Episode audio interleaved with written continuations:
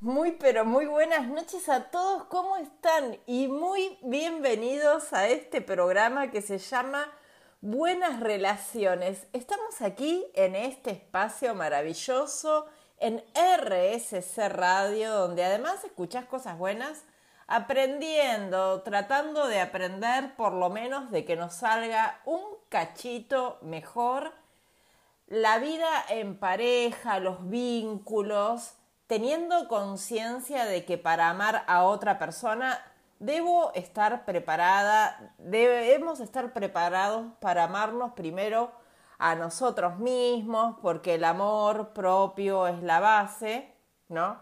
De todos los amores que después pretendamos tener en la vida y cómo los tengamos va a hablar mucho de cómo hayamos construido esa, esa primera instancia en la vida, en la infancia, que es el amor propio, la autoestima y todo lo que hay para trabajar a lo largo de nuestra vida, ¿no?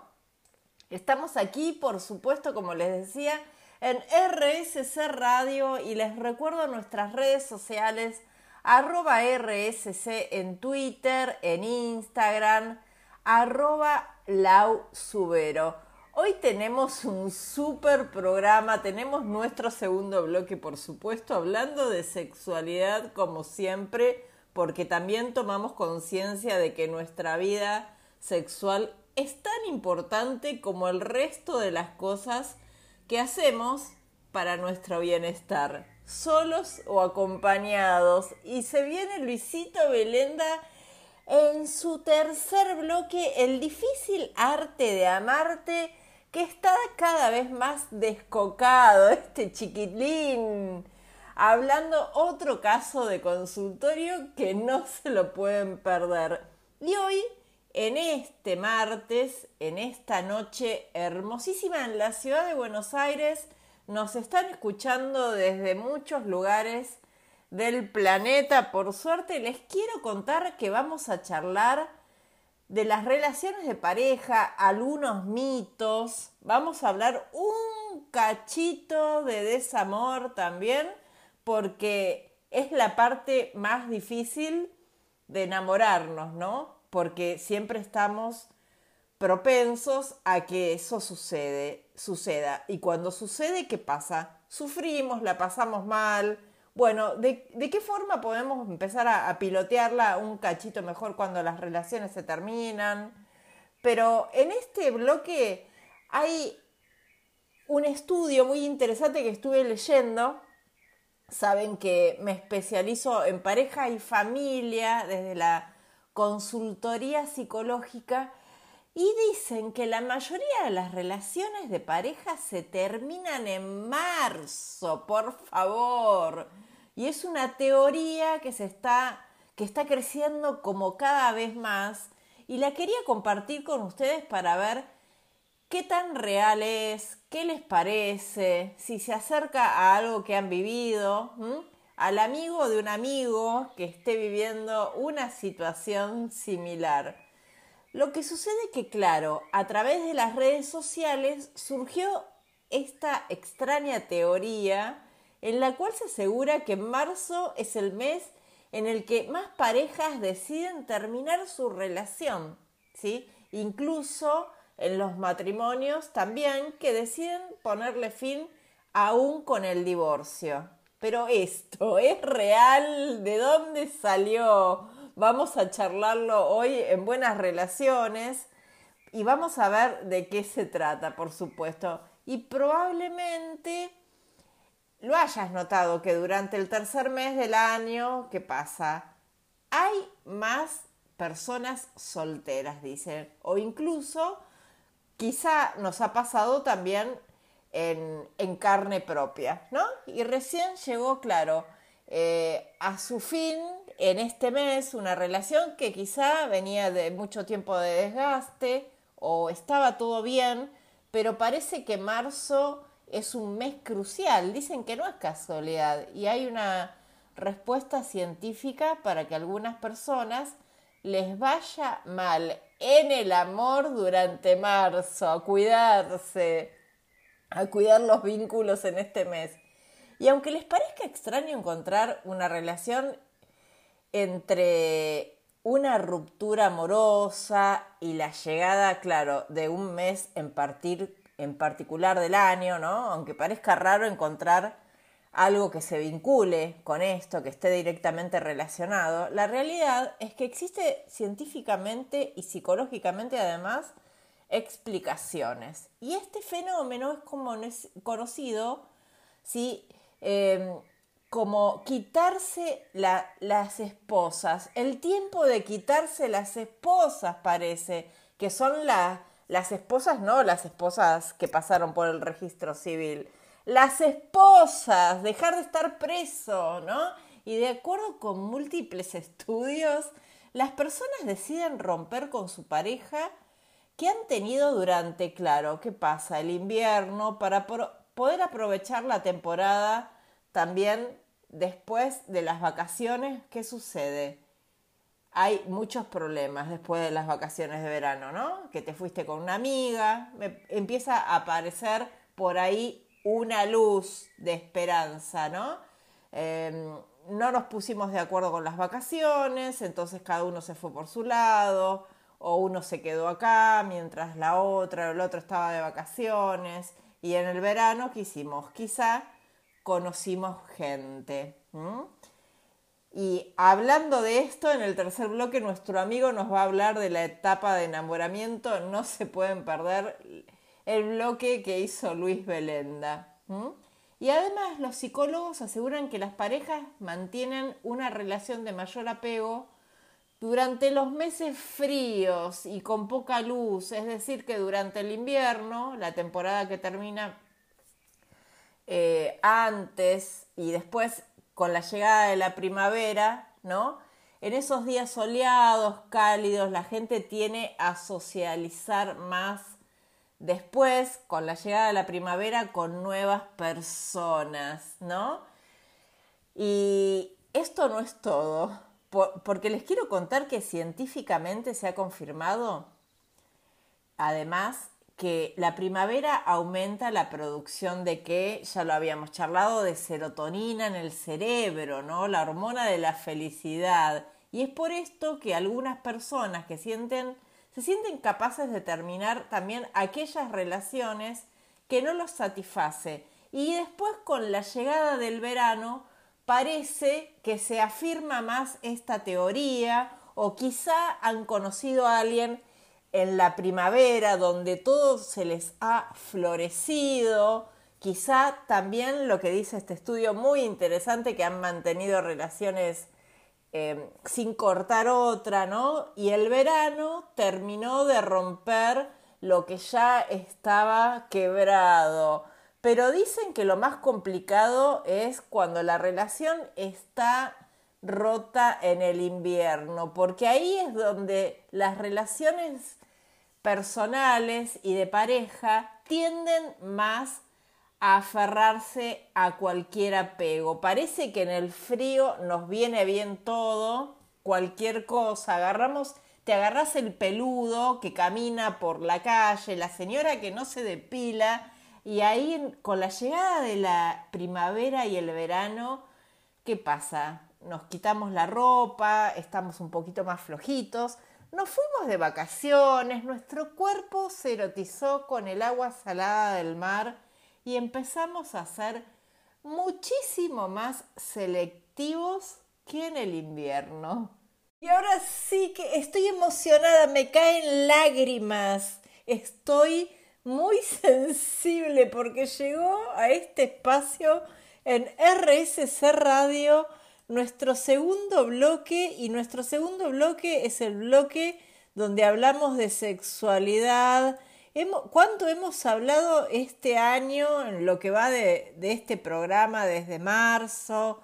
En buenas relaciones, si, si el programa se llama Buenas Relaciones, ¿por qué no tener y luchar por las buenas relaciones sexuales que también, por supuesto, hacen a nuestro bienestar, como una relación saludable, como salir con amigos, como comerte algo rico, ¿no?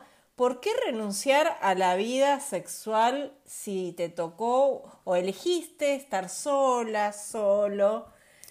por un periodo de tiempo o eternamente. Son decisiones, pero estamos aquí. Ay, cómo queremos nuestro cuerpo. Por favor, es lindo. No me digas que no lo amás cada día un cachito mejor. Y hoy en este espacio vamos a hablar de algunas preguntas que parece que no nos atrevemos a hacernos a nosotros mismos y mucho menos a nuestra pareja, ¿sí? Las preguntas incómodas sobre sexo. Y les voy a compartir la primera.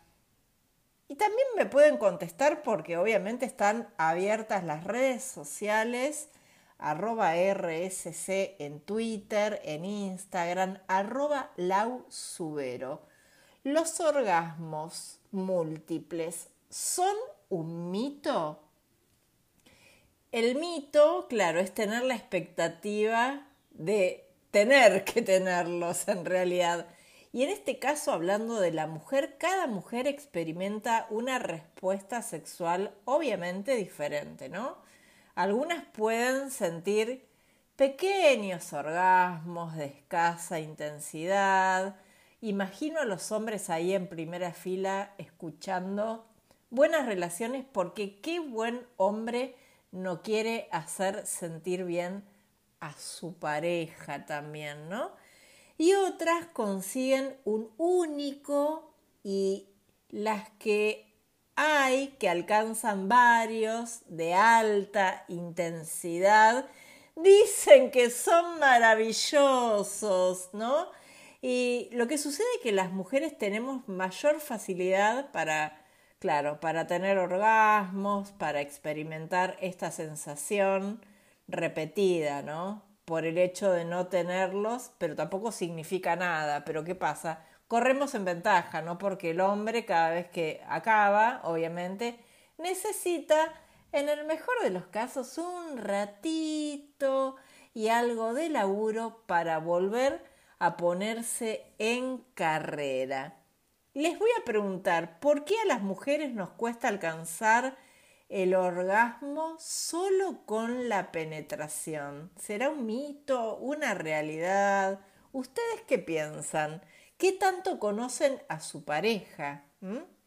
A veces dicen por no estar concentradas, la necesidad de estimulación directa del clítoris, más del 65% de las mujeres necesitan estimulación directa del clítoris para obtener orgasmo, ¿no? Y la presión de sus estructuras internas durante la penetración permite que se pueda estimular por la vía vaginal, pero a veces es necesario estimularlo también directamente. Es cuestión de habituarse, conseguir la postura adecuada. Ayuda muchísimo si estás en pareja, si estás sola, ni te cuento. Ni siquiera te, pones, te tenés que poner de acuerdo con un otro, ¿no?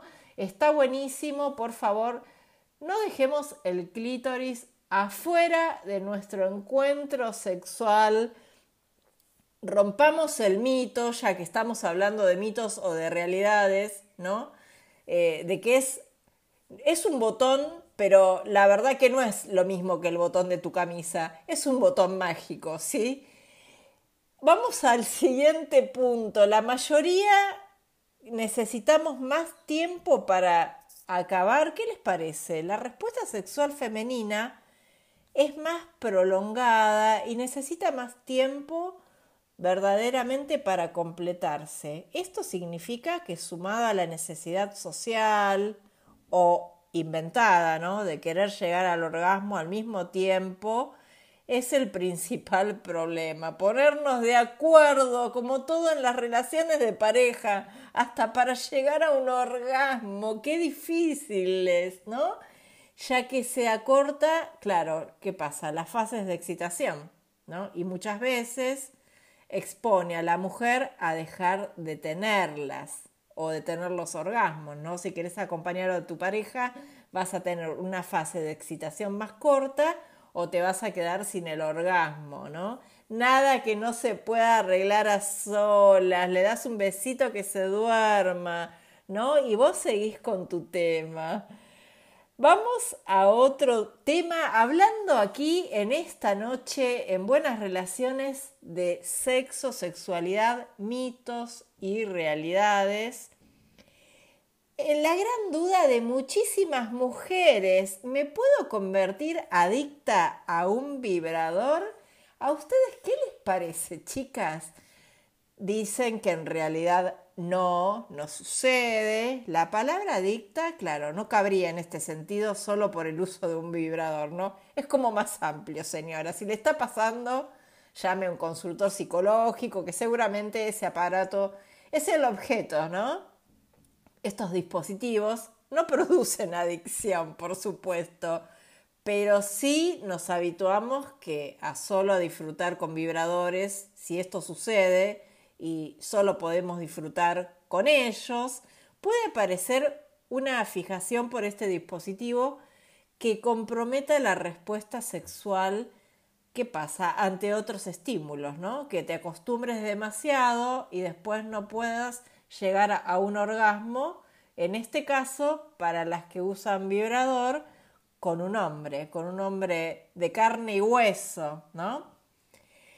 Es peligroso tomar la píldora del día después en forma repetida porque también hablamos de sexualidad, hablamos de responsabilidad sexual y los sexólogos dicen que no hay ningún riesgo en tomar la anticoncepción de urgencia de manera repetida, pero que obviamente no es un método anticonceptivo y no tenemos que tomarlo de ese modo, sí. Si se nos pasó, cuidarnos, ojo con eso.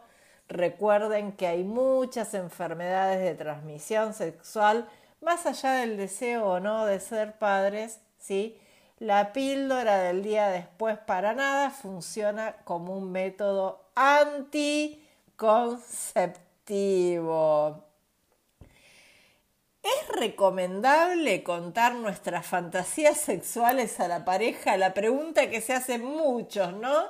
Si después cuando te estás divorciando no te están hablando de que te querías acostar con el bombero y muchísimas cosas más que suceden cuando las parejas se rompen o cuando estamos discutiendo también, ¿no?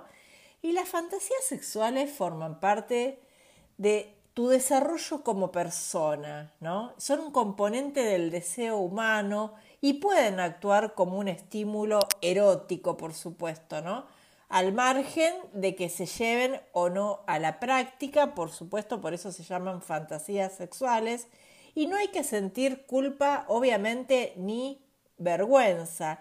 La decisión será evaluando qué tipo de pareja tenés, y cuando hablo de pareja, no de la relación de pareja. ¿Quién es tu pareja? ¿Es una persona abierta a escuchar eso? O como todo, se me va a volver en contra, ¿no? Una fantasía o un encuentro con una amiga, un amigo, a veces, bueno, hay que evaluar siempre con quién nos estamos relacionando, por supuesto. Y la última Pregunta, afirmación o mito, ¿cuál es la mejor posición para alcanzar el orgasmo?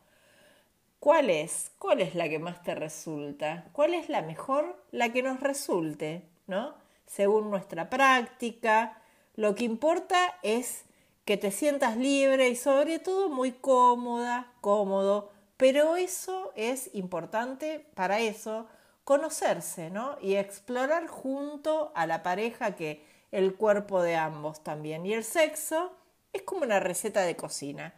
Se pueden seguir algunas instrucciones, pero cada uno es libre de incluir los condimentos que te apetezcan y que le resulten más útiles para mejorar la receta. Por supuesto, el orgasmo no es el objetivo, sino la consecuencia de haber pasado un rato que querés volver a repetir. Buenas noches, queridos y queridas oyentes de Buenas Relaciones, ¿cómo están? Estamos aquí Seguimos en el programa de Laura Subero, donde hablamos de vos, de mí, de nosotros y del difícil arte de amarte. Así se llama esta columna que cada semana te traigo para poder tocar el tema de los temas, ¿eh? que no es otro que este que te desvela y te preocupa tanto y a la vez te da tantas satisfacciones y emoción a tu vida y que no es otra cosa que el amor. Miren, me acuerdo justamente que mi primer columna en este programa eh, fue sobre el amor, ¿eh? el amor y el enamoramiento, que es un fenómeno que experimentamos las personas cuando decidimos entrar en ese juego de buscar pareja. ¿eh? Esto nos pasa a todos, conocemos a alguien y de pronto quedamos fascinados, es perfecto, es perfecta, es genial, es divertida, es ocurrente, es brillante, es encantador, es hermosa, etcétera, etcétera. Somos presa de una ilusión en el enamoramiento. ¿Y por qué nos pasa esto? Bueno, no es un defecto de fábrica, ¿eh? no, esto es porque nuestro organismo, nuestro organismo a lo largo de los miles de años que tiene de evolución, ha desarrollado mecanismos orientados a la búsqueda de otro ser humano, ¿eh? a la conquista del amor, eh, está todo el tema de lo que es el, deseo sexual, la atracción, bueno, también el enamoramiento porque esta es la primera etapa en una pareja. Si esto no se da, probablemente no pase nada más. Eh, quiere decir entonces que esto te, tiene que pasar, eh, te tiene que pegar, pero atención, somos enamorados, pero no salames. Eh. porque el enamoramiento es como cuando te arreglas para una fiesta. Te maquillás, vas a la pelu, te haces los rulos, te pones la mejor ropa, te perfumás, estás como nunca, sos un príncipe de Oriente o una princesa, una princesa de cuentos de hadas, fantástica y sensacional. Así vemos a la otra persona cuando nos enamoramos. Pero sabemos que después, a la mañana siguiente, ¿querés que te cuente lo que pasa a la mañana siguiente? a la mañana siguiente, cuando se termina la fiesta, ya no la vemos más así. Ahora tiene todos los pelos parados, mal aliento, está en chancletas, con la camiseta con agujeros. ¿Qué pasó? ¿Sabes lo que pasó? El hechizo se terminó. Y esto es lo primero que tenemos que saber, que la ilusión del enamoramiento dura un tiempo y luego se desvanece. Esto también pasa cuando terminamos una relación. ¿Vieron? Vos ves a la distancia a tu ex y decís, ¿cómo yo estuve con esa persona? ¿Qué me pasó? Y lo más importante, ¿por qué me pasó? Bueno, mira, todos necesitamos ser queridos, sentirnos elegidos, estar en el centro de la vida afectiva de otras personas. Esto nos hace bien, refuerza nuestra autoestima, nos ayuda a desarrollar nuestra capacidad de dar, nos enseña a cuidar de otros, a vincularnos desde, las emociones profundas. Eh, por eso, nuestro organismo desarrolló estrategias para que esto suceda. ¿eh? Eh, nos enamoramos y estamos remetidos, pero no tenemos que olvidar que el enamoramiento es una construcción, porque tiene que ver con una idealización. Y la idealización, como, como, bien, como bien dice la palabra, es una representación que yo hago de una persona real. Es decir, esta representación que yo hago es una persona ideal, pero es algo que yo construyo sobre una persona real. Tenemos que saber, por eso digo, somos enamorados pero no salames, o, o seamos enamorados pero no salames. Sepamos que cuando estamos enamorados, estamos enamorados de algo que nosotros construimos, pero que la persona real no es eso, es otra cosa. Tenemos que entender que es una estrategia que nos sucede para acercarnos. Pero después viene la etapa del conocimiento. Y ahí es cuando la cosa puede andar o no. ¿eh? Ahí es cuando el velo cae y vemos cómo es esa otra persona. Claro, con eso también cae muchas veces el deseo sexual, ¿eh? cae lo que creíamos y se nos viene la realidad toda junta. Y ahí muchos no quieren saber nada con esta realidad y huyen. Y otros, y otros balancean. ¿eh? Por ahí se quedan porque, eh, a ver, hay algo en, esto de la idealización, ¿eh? como una especie de regla que dice que cuanto que, digamos, la, la frustración que sentimos cuando se rompe el enamoramiento es directamente proporcional con el con la idealización que teníamos. Es decir, cuanto más idealizado está el otro, después más dura va a ser la frustración. pero a veces sucede que tal vez no lo tenemos tan idealizado. Y entonces esto nos permite, eh, cuando vemos la realidad, ir digiriéndola de otra manera. ¿eh? Y esto es lo que yo digo, denomino balancear. Miren, esto le pasaba a Esteban y a Alejandra. Esteban eh, dejó a su mujer después de 13 años de estar con ella porque se enamoró de Alejandra, que era una compañera de trabajo. Alejandra, por otro lado, estaba sola desde hacía años, ¿eh? buscando a su príncipe azul y no aparecía, nunca llegaba. Y Esteban, eh, bueno, era guapo, era, era lindo tipo, buen compañero, ¿eh? actuaba como un caballero, tenía esto de que ya estaba casado y tenía hijos. Iba a ser una complicación, pero bueno, para ella podía ser su príncipe. Vio que él le sonreía y ella estaba tan sola que dijo, sí, está bien, bueno, probemos, ¿no? Finalmente Esteban se separó y se fue a vivir a de Alejandra. Miren, fueron dos meses muy lindos eh, para ambos. Compartieron momentos hermosos, salidas divertidas, mucho sexo a diario. Alejandra no era como su esposa, que ya casi no le prestaba atención. Alejandra estaba todo el tiempo pendiente de él. Lo buscaba, le hacía el amor todos los días, a la noche, a la madrugada, a la mañana. Esteban le traía flores, eh, le dejaba notitas en el escritorio a la mañana, le preparaba el desayuno, la llevaba a pasear en su auto, cosas que Alejandra desconocía porque nunca las había tenido. Esteban sentía que volvía a estar vivo.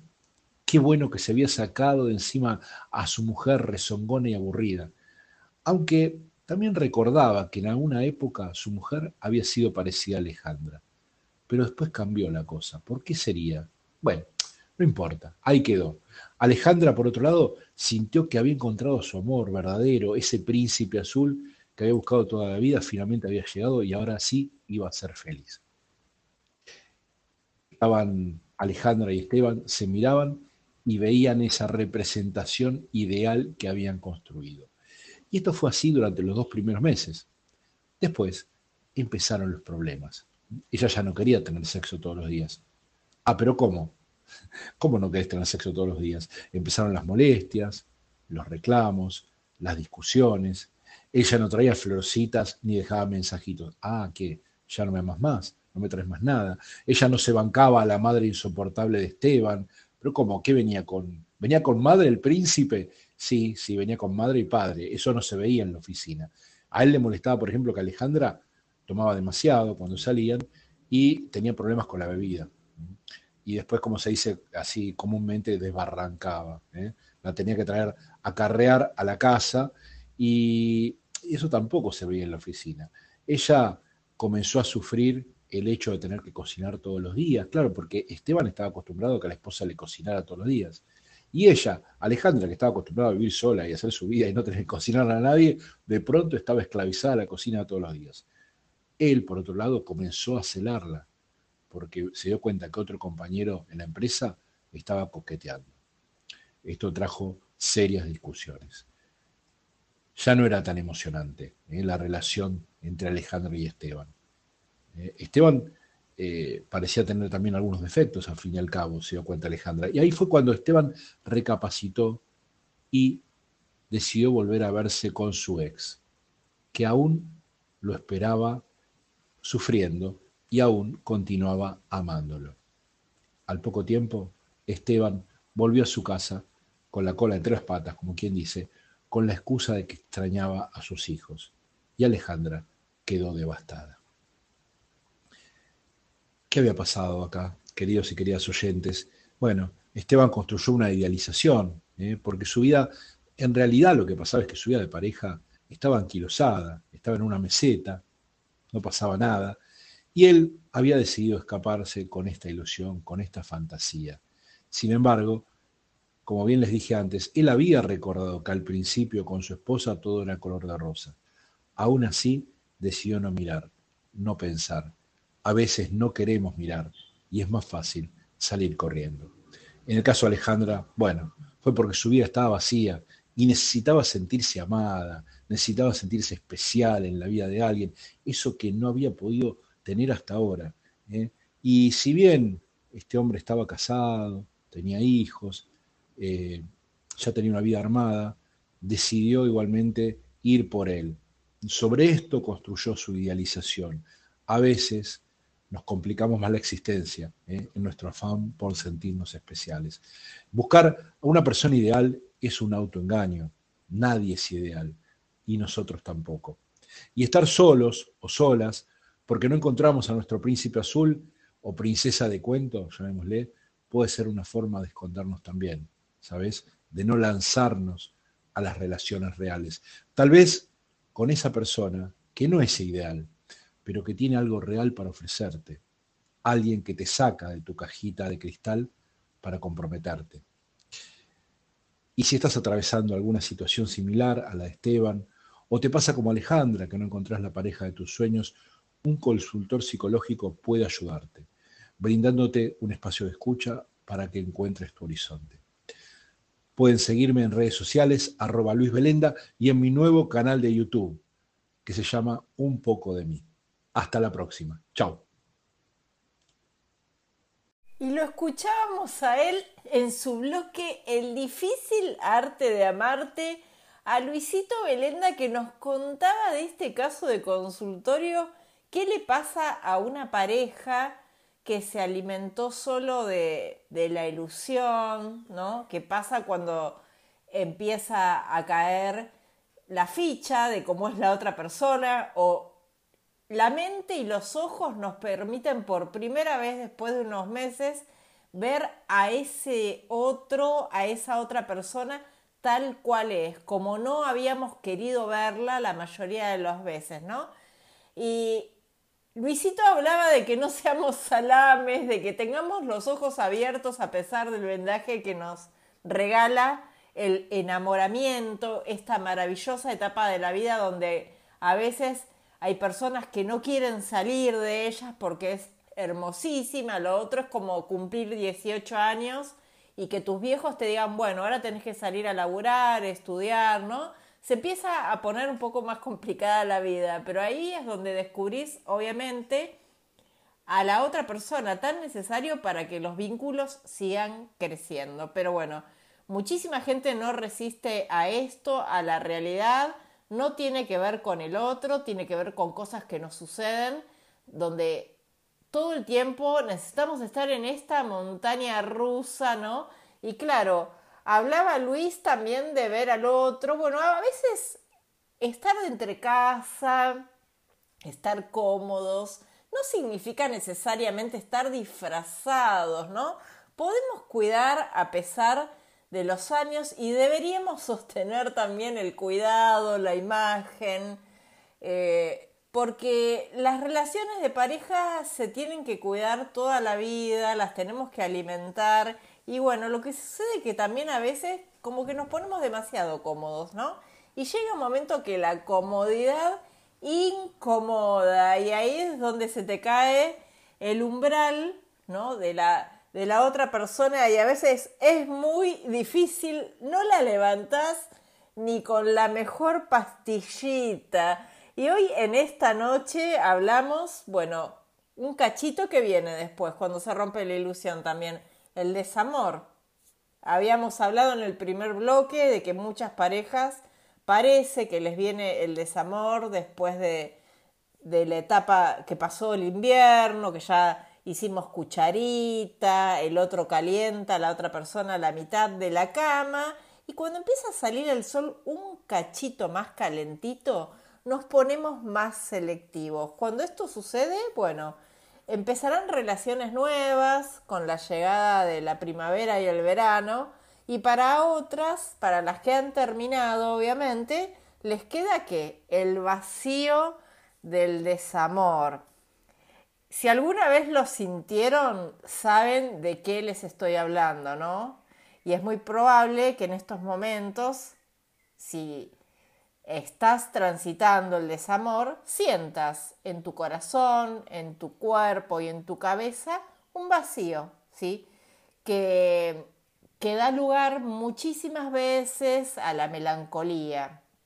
Lo que sucede es que tras una ruptura, por supuesto, se vive un proceso de duelo que forma parte de la vivencia terapéutica que, conduce a la curación emocional ¿no? y a la superación de una herida. Esto es lo que trabajamos en el consultorio, porque a veces se subestima también a las relaciones cortas o relaciones de un año, lo que fuera, con o sin compromiso. El duelo no significa que la relación haya sido wow, la relación, ¿no? Casados, etcétera significa que hay algo que terminó y ya no va a estar en mi vida. Entonces tenemos que duelar esa relación que tuvimos para qué? Para poder seguir adelante, que eh, la vida conduce hacia adelante, por supuesto, y existen distintas circunstancias que pueden acompañar, obviamente, a una ruptura. Por ejemplo, no es lo mismo que una persona se sienta abandonada por su pareja eh, en contra del propio deseo personal. Esto a veces es muy difícil, obviamente, de aceptarlo, no es lo mismo que terminar una pareja de común acuerdo, aunque duela, ¿no?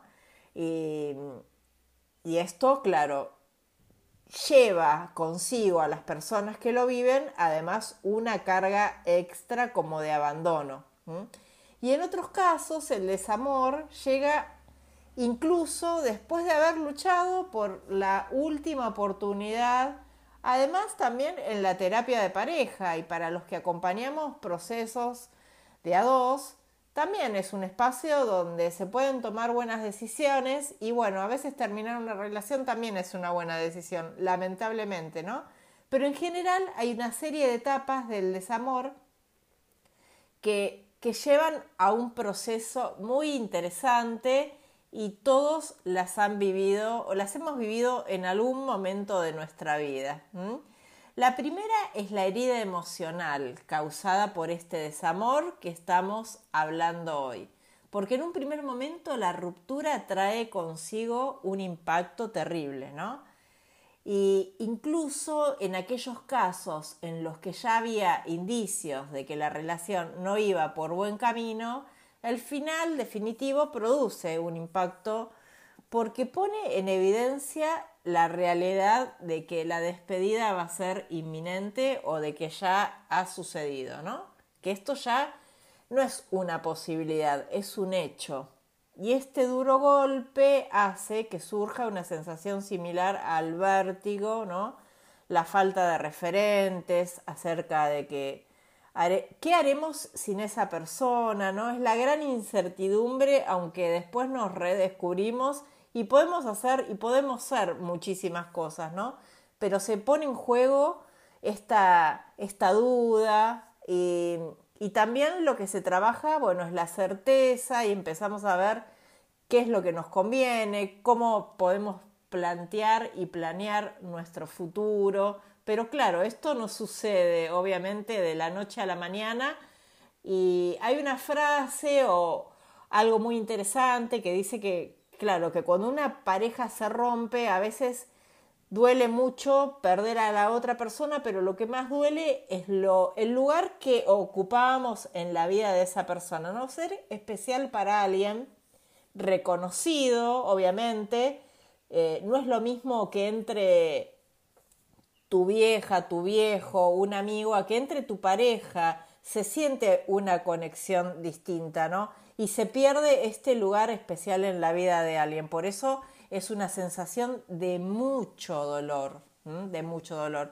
Y se trata además de una sensación eh, muy desagradable que sobre todo nos impide centrarnos y en la idea y en nuestra mente, en los inconvenientes prácticos, a veces de no contar más con una posible relación amorosa, como les decía, con esa persona, ¿no? Nuestra atención está centrada más bien en las implicaciones existenciales de sabernos apartados de esa relación amorosa que habíamos esperado y que nos generaba una ilusión, porque claro, con la pérdida de un amor se pierde la ilusión que teníamos para con esa persona, quizá también para un futuro, un futuro no significa eh, casarnos, pero sí un futuro, nos íbamos a ir de vacaciones, habíamos sacado entradas para un recital, a veces se puede, y es interesante también, proyectar cosas pequeñas a futuro. Bueno, todo esto es lo que pasa y muchísimo más que vamos a seguir hablando en el último bloque del desamor. Este sentimiento tan amargo que invade después de esa hermosísima etapa de estar enamorado, de estar en una relación de pareja, que bueno, muchas veces cuando las relaciones se terminan y esto sucede más de lo habitual, nos invade.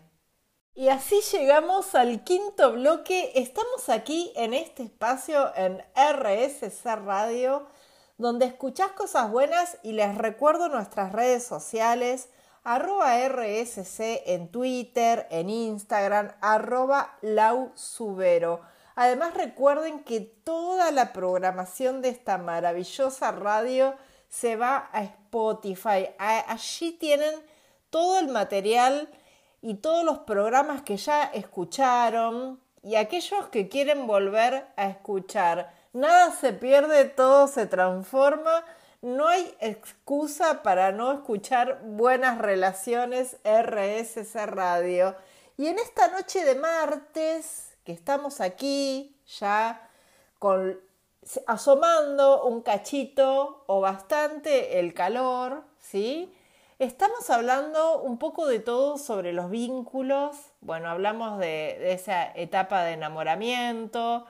Hablamos también que después cae la ilusión, ¿no? Algunos construyen una buena pareja y otros se quedaron solo en, la, en esa ilusión, no la pudieron remar. Después de eso y después de una ruptura, ya sea importante, ¿no? Lo que es importante para cada uno viene cuando la pareja había pasado a otro nivel, claro, el desamor, la parte más fea del amor y por la cual muchas personas se niegan a comprometerse a una relación de pareja, porque ya vamos a hablar en algún programa de las heridas, ¿no?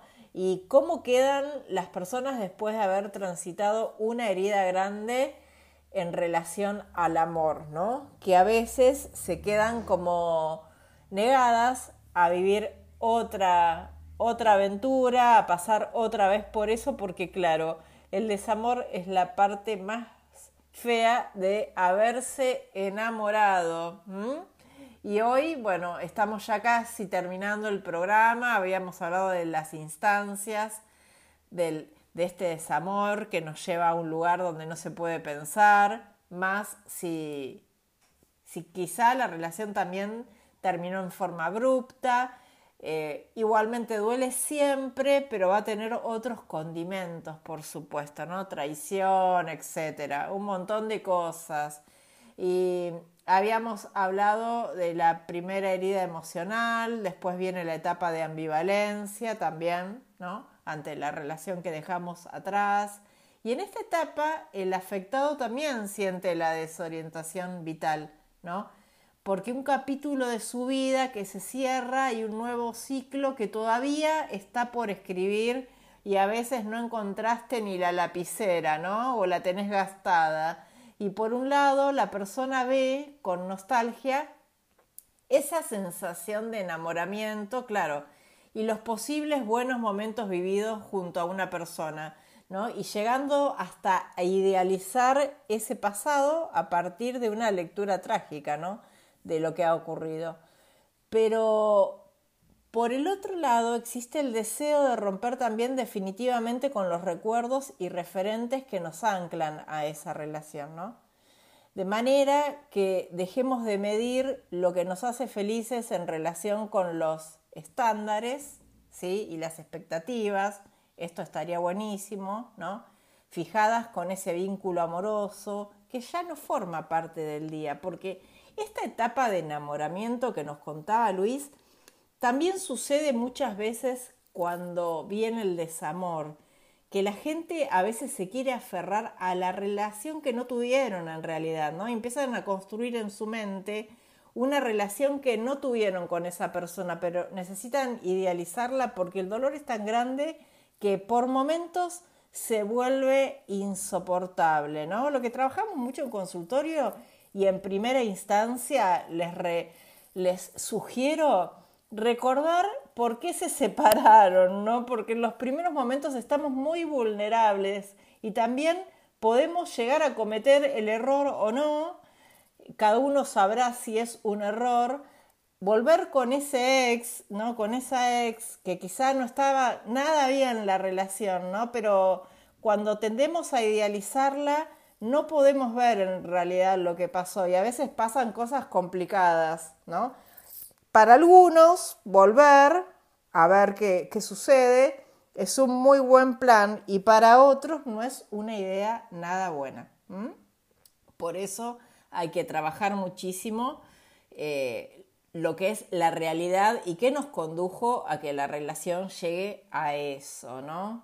Y a veces, claro, la dualidad del pasado y el futuro se, se experimenta, ¿no? Y se experimentan sentimientos contradictorios, contradictorios, perdón de añoranza por aquello que quedó atrás, como les contaba, y también la curiosidad por ese nuevo horizonte de futuro, ¿no? Por eso es una etapa, esta segunda, muy ambivalente, ¿no? Porque la persona puede llegar a sentir incluso mucho enojo por lo ocurrido, pero también es una forma, como les decía, de negar la propia realidad.